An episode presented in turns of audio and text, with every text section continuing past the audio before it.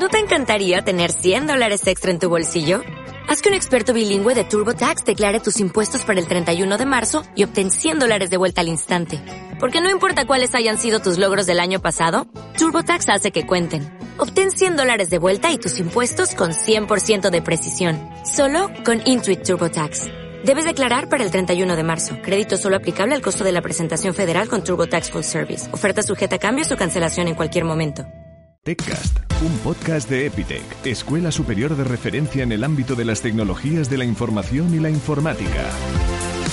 Bienvenidos a TechCast, una iniciativa de Epitech, un podcast donde bien podéis descubrir toda la actualidad relacionada con el sector tecnológico, en el ámbito sector tecnológico, en todas las tendencias, en todas esas oportunidades profesionales, evidentemente, en todas las vertientes estamos sin duda aprendiendo muchísimo gracias a este canal y a todos los que nos acompañáis, gracias, porque además hoy os traemos una ocasión especial. Hoy nos apartamos un poquito de lo que sería el sector tecnológico. Digo un poquito porque, claro, al final, quien trabaja en este más que maravilloso mundo tecnológico son personas, claro, y se deben gestionar como tales. Un talento que conviene gestionarse de la forma más correcta para que, evidentemente, pues eh, siga creciendo y evolucionando en los proyectos que se les eh, propone y también se la traiga, ¿eh? que ese también es un punto más que interesante. Hoy traemos con nosotros a alguien que de esto sabe un rato largo y es Karma Castro. ¿Cómo estás, Karma?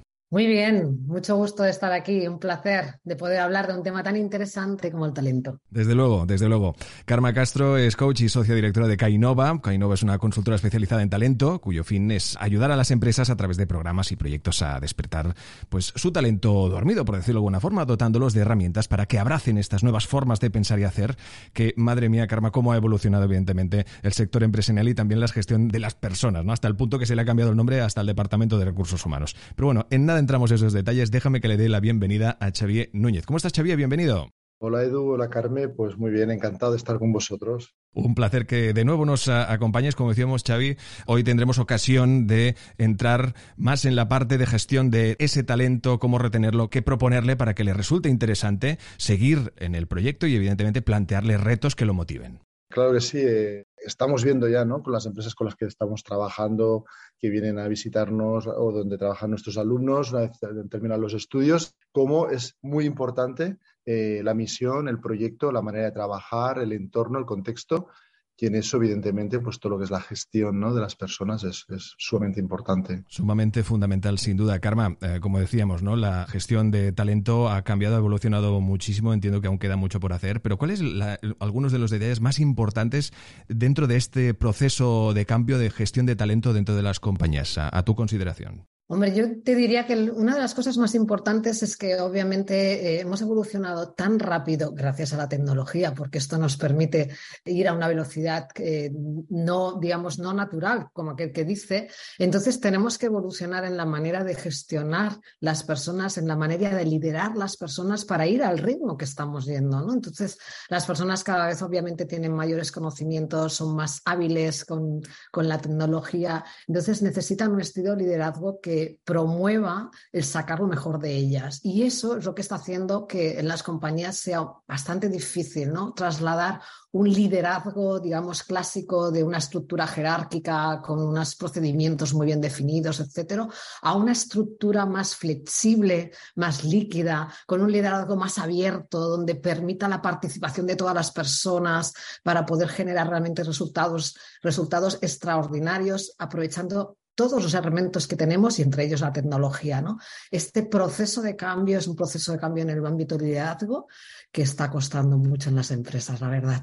Claro, exacto. Aparte que es, eh, yo creo que en el fondo inevitable porque hablar de errores es casi eh, tener que esconderse, ¿no? Al menos eh, en la cultura empresarial que tenemos, al menos en nuestro país, cada vez menos, pero sí que es verdad que ha supuesto siempre una forma de cómo de esconderse de esos errores y en el fondo esos errores son necesarios para luego, evidentemente, no volver a cometerlos, ¿no? Pero ¿cuáles son esos errores más comunes de las compañías a la hora de gestionar este talento interno y cómo evitarlos?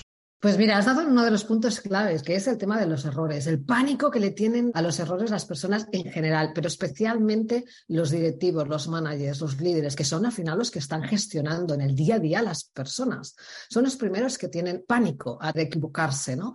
Entonces, esto no les permite hacer cosas de manera diferente. Estamos hablando desde hace muchos años que las formas de trabajar están cambiando y están evolucionando. Entonces, ellos les da pánico, realmente les asusta hacer las cosas de una manera distinta como lo han hecho anteriormente, tienen miedo a lo desconocido, ¿no? Entonces es ahí donde tenemos que hacer un gran trabajo con ellos y también ayudarles a entender que el error no es un error, forma parte del aprendizaje y que cuanto antes se equivoque, antes aprende. Y es todo lo contrario, no es un cambio de, filosofía, no un cambio de manera de entender la forma de trabajar. No tengo que ser perfecto, lo que tengo es que avanzar a cada paso que doy. Y esto es el gran cambio que se tiene que hacer y que les cuesta mucho. Karma, una pregunta. Cuando hablas de ese miedo al cambio, ¿no? De, sobre todo la, de la dirección, ¿no? O de los gestores de la empresa, ¿esto sucede en todos los ámbitos? Cuando hablamos más de empresas del ámbito digital, las startups, todo este mundo del que hablamos siempre, ¿es diferente o no? ¿O tú crees que esto aplica para todos? No, realmente es diferente. No es lo mismo una empresa que lleve años en el mercado y que por tanto ya tenga una estructura que una startup. Las startups son ágiles, son realmente eh, muy, muy rápidas en la manera de gestionar las personas, en la manera de permitir que todas las personas aporten, pero también porque una startup al final es pequeña y las personas hacen más de un rol a la vez porque la propia estructura lo obliga, ¿no? Entonces se acostumbran realmente a trabajar de una manera mucho más dinámica. Lo malo es cuando una startup crece. Las startups cuando crecen, depende de cómo crezcan, pueden acabar siendo con una estructura similar a, a otras empresas tradicionales. Sí que es verdad que las empresas del sector tecnológico eh, son mucho más ágiles, pero no es del todo cierto que solo por ser tecnológica es ágil. Hay empresas que son tecnológicas y tienen una estructura y una forma de trabajar muy tradicional. Entonces, sí que hay unas ciertas diferencias, pero yo te diría, la gran diferencia está en cómo los líderes, managers, directivos, es igual, las personas que al final están gestionando equipos, vamos a decirlo así, cómo ellos están haciendo esa labor. Ahí es donde está, ves la diferencia, más que incluso en el tamaño de la compañía. ¿Y qué puntos importantes nos darías como consejo de cara, digamos, a estas empresas, puestos eh, directivos, para pues, gestionar de una manera, como tú dices, pues más ágil, más moderna, más innovadora? Bueno, yo te diría, lo primero es aprender a entender lo que hemos dicho antes, ¿no? El error no es un error, es una parte del camino para aprender. La segunda es tener la habilidad de escuchar el mercado. Y cuando digo el mercado, hablo en el, amplio sentido, es decir, escuchar a las personas, escuchar a esa gente joven que se incorpora a tu organización o a esa gente más veterana que tienes en tu organización. Es decir, es aprender a escuchar y a aunar, digamos, eh, esos diferentes talentos que tú puedes tener en una organización, ¿no? Más jóvenes que tienen más, más frescura, que tienen ideas más eh, aterradas a su nivel, con una expertise mejor de una persona que tenga más tiempo, ¿no? Bueno, ¿cómo consigues aunar esos talentos para que realmente también exista un apoyo mutuo en ambas direcciones, ¿no? Sería la intergeneracionalidad ni los expertos lo saben todo, ni los jóvenes lo saben todo, pero entre todos sí podemos conseguir crear una cultura de trabajo en donde nos ayudemos y aprendamos tanto de nivel de experiencia sobre, lo que, sobre la materia o el negocio en el que estamos trabajando, como a nivel de personas, ¿no? Entonces, es ahí donde realmente podemos sacar el máximo talento de las personas. Entonces,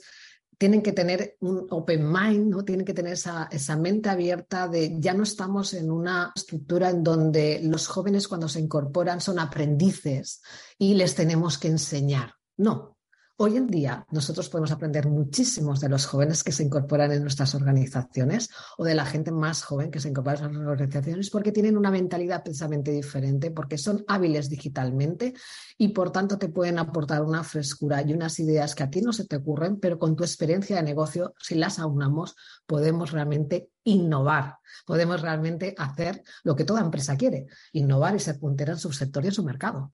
Totalmente de acuerdo, Karma. De hecho, nosotros, por ejemplo, en Epitech, ¿no? Pues aplicamos mucho este modelo, como tú bien dices, ¿no? De que sean a veces los estudiantes, los más jóvenes, los que aporten valor en base a conocimientos que a lo mejor otros alumnos, ¿no?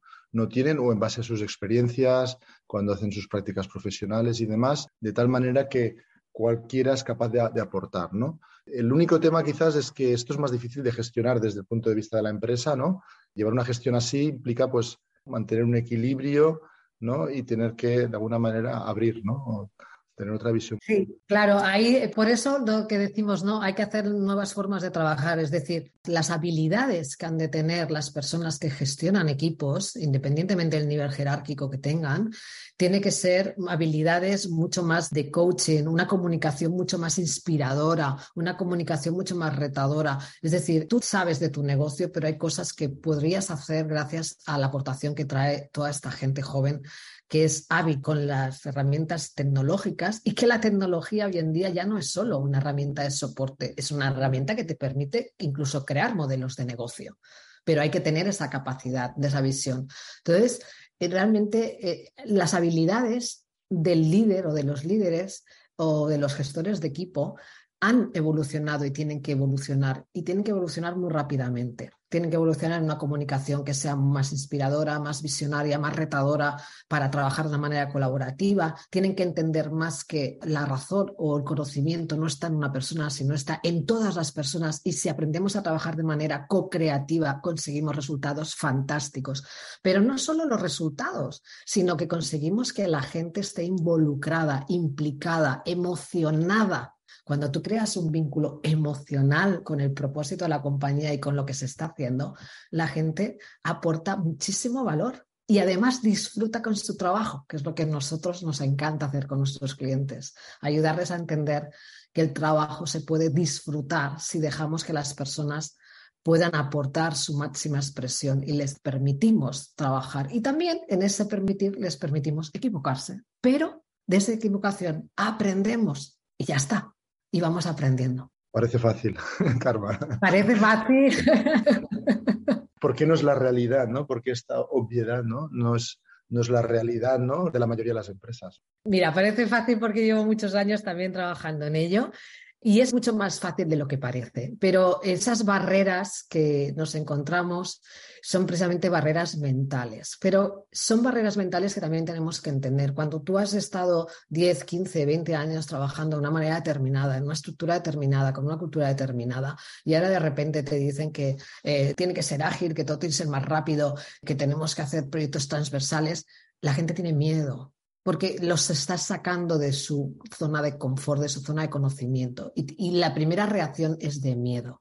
Por eso siempre insisto en que tienen que ser los gestores de, de, equipos los primeros que tienen que aventurarse a hacer cosas distintas con los equipos para así romper ese miedo que es general no tienen miedo los jóvenes, pero a lo mejor los jóvenes cuando se incorporan al cabo de dos meses empiezan a tener miedo porque ven que no les permiten, ¿no? Entonces, porque al final uno, cuando entra dentro de una, de una organización, es como una comunidad, ¿no? Y tú puedes venir con muchísimas ideas, pero luego te amoldas y te adaptas a la, a la comunidad en la que estás, ¿no? ¿Encajas o no encajas? ¿Encajas más o encajas menos? ¿O te acomodas o no te acomodas? En el momento que estamos, necesitamos este liderazgo más disruptivo, más abierto, más participativo, más colaborativo, incluso, pues eso, ¿por qué no colaborar un cliente con un proveedor y dejar de vernos como clientes y proveedores? Vamos a colaborar juntos en un proyecto, vamos a conseguir que esto vaya adelante, ¿no? Eso al final es beneficio para todos. Entonces, ese concepto cuesta mucho porque es un tema de mentalidad. Entonces, tenemos que trabajarlo, al menos nosotros lo trabajamos así con los clientes desde la práctica, ¿no? O sea, como acompañarles a que se den cuenta de que eso tiene muchos más beneficios que el miedo a priori que pueden tener el hacer algo que les pueda parecer que es incluso ridículo, ¿no? Pero al final hay que romper esos miedos. Es como el hablar en público, ¿no? Al final tienes que romper el miedo de hablar en público en algún momento, ¿no? ¿Y cómo lo haces? Pues hablando en público. Claro. ¿Cómo consigues hacer esto? Pues haciéndolo y dándote cuenta de, bueno, pues que, que no es tan grave. Es si hago algo distinto a lo que he hecho o llevo haciendo durante cinco, seis o siete años. Globalmente, Carmen, ¿cómo nos ves comparados, por ejemplo, en España, ¿no? Esta filosofía o esta manera de hacer comparado con otros países, por ejemplo. ¿Tienes ahí alguna referencia? ¿Puedes darnos? Pues mira, eh, la verdad es que sí, tengo referencias y mira, justamente antes de ayer estaba con un CEO de una compañía y justamente hablábamos de eso. Él viene de otra cultura y él decía precisamente como CEO, la primera barrera que me encuentro es que la gente tiene miedo a hablar, la gente tiene miedo a, a poner ideas sobre la mesa, la gente tiene miedo a equivocarse.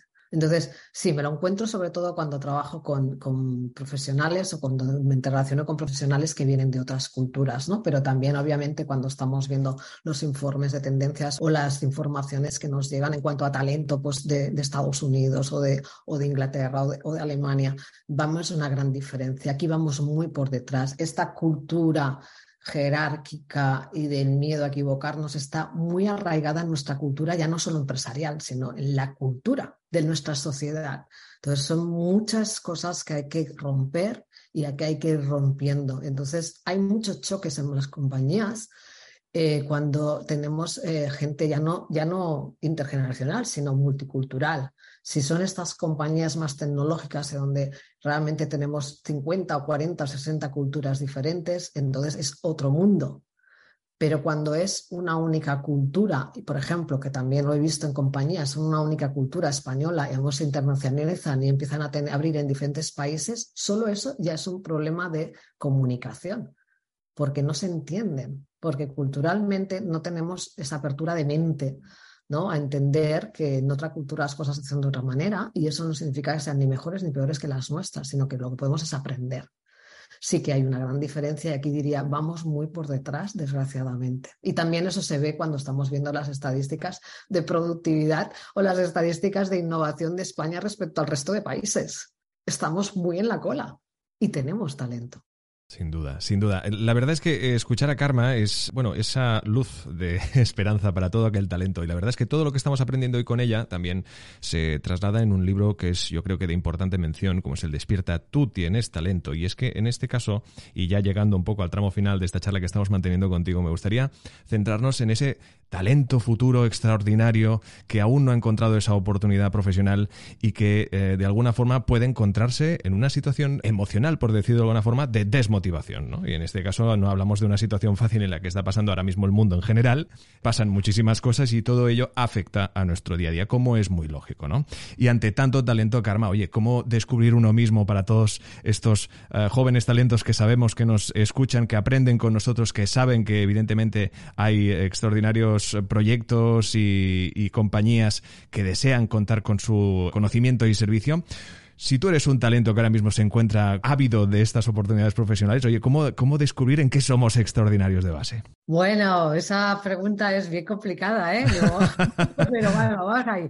La manera de descubrir el talento no siempre es un, camino fácil, ¿eh? O sea, no siempre es un camino fácil y nunca sabes en qué momento vas a descubrir exactamente cuál es mi talento. Pero hay una cosa que sí que nos puede ayudar y es qué te apasiona, con qué disfrutas, qué exactamente de tu trabajo, por ejemplo, en tu actividad profesional, de tus 5, 6, 7 horas de trabajo o en tus prácticas, ¿no? En una, en una empresa, si estás empezando, de todo ese rato que estás trabajando, qué es lo que realmente te gusta, en qué estás disfrutando. Cada persona disfruta haciendo cosas distintas, ¿no?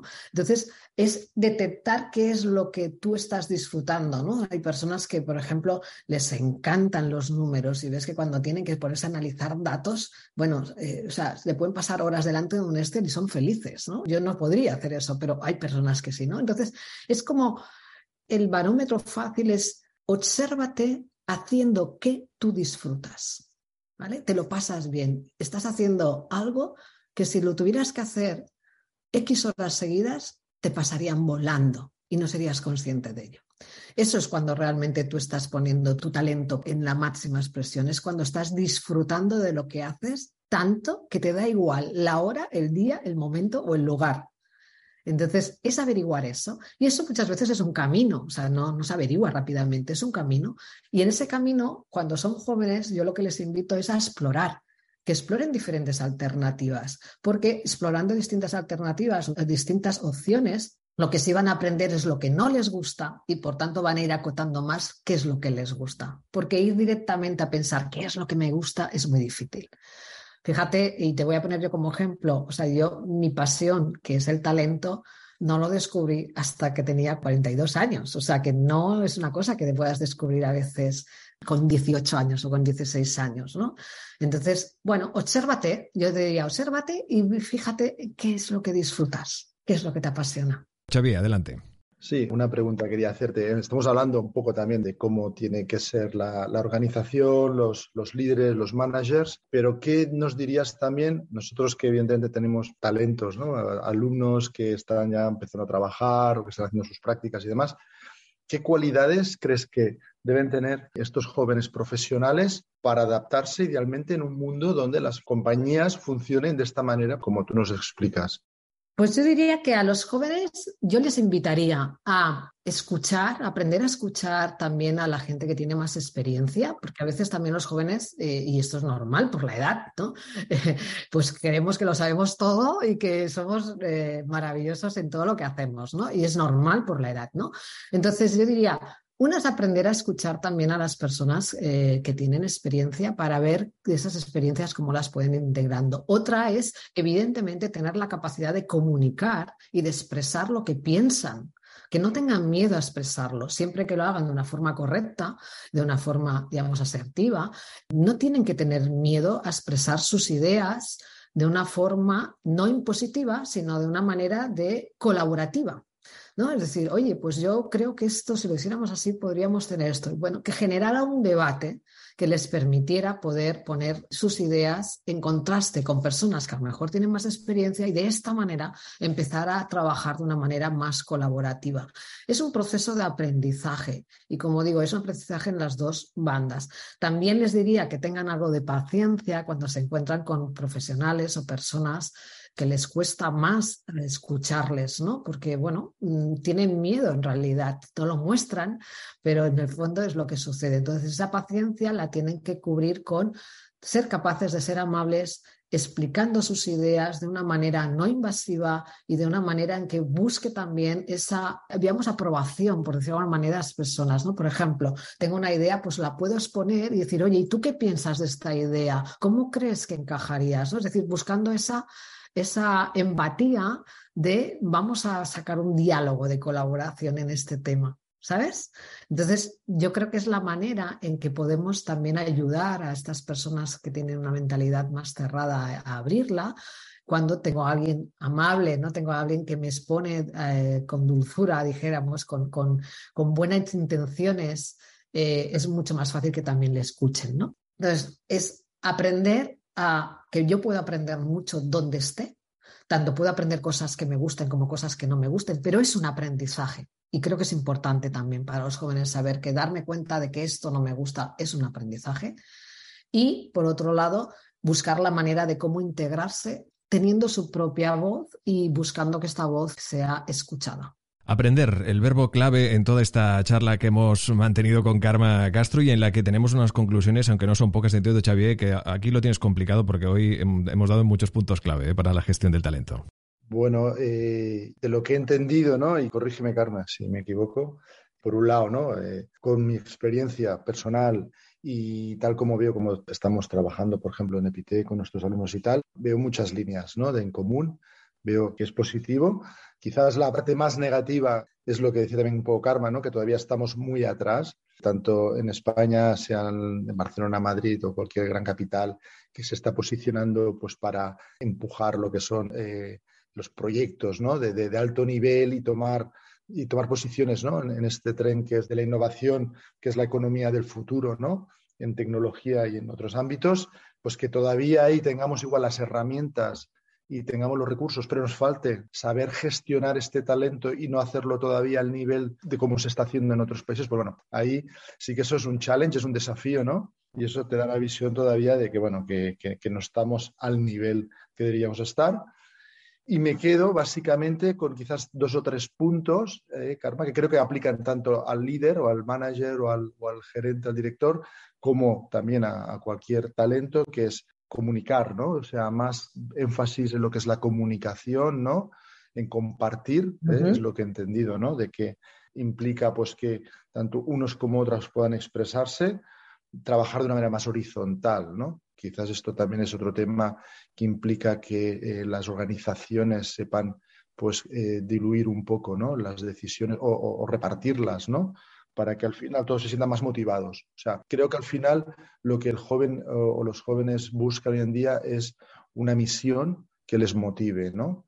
y que para tener esa misión que les motive tienen que estar implicados y para implicarlos tienen que tener pues unos objetivos claros, tienen que tener facilidades ¿no? para llegar a ellos y como ya nos había dicho una vez uno de nuestros invitados a la cadena de podcast, es que eh, no hay que tener miedo al error y que posiblemente la, cultura anglosajona se diferencia, es que el error ahí no está mal visto siempre que tú lo utilices para, seguir corrigiendo. Que de hecho un emprendedor que no se ha equivocado antes tampoco es, eh, no es buena señal, ¿no? Que o sea que es, interesante ¿no? Eh, equivocarse, corregir y que tenemos toda la vida para seguir aprendiendo y seguir corrigiendo. Desde luego, nadie nace enseñado. Esto es una de las frases que ahora mismo he traducido casi casi literalmente, pero creo que es una gran verdad que todos nos han dicho alguna vez. ¿eh? Así que hoy nos quedamos con esta maravillosa charla con Karma Castro, a quien te agradecemos infinito que hayas venido aquí. Esperamos también invitarte de nuevo más adelante para seguir aprendiendo contigo. Desearte toda la suerte y cuídate mucho. Muchísimas gracias a vosotros. Un placer. Nos vemos pronto. Muchas gracias, Karma y Edu. Hasta la próxima.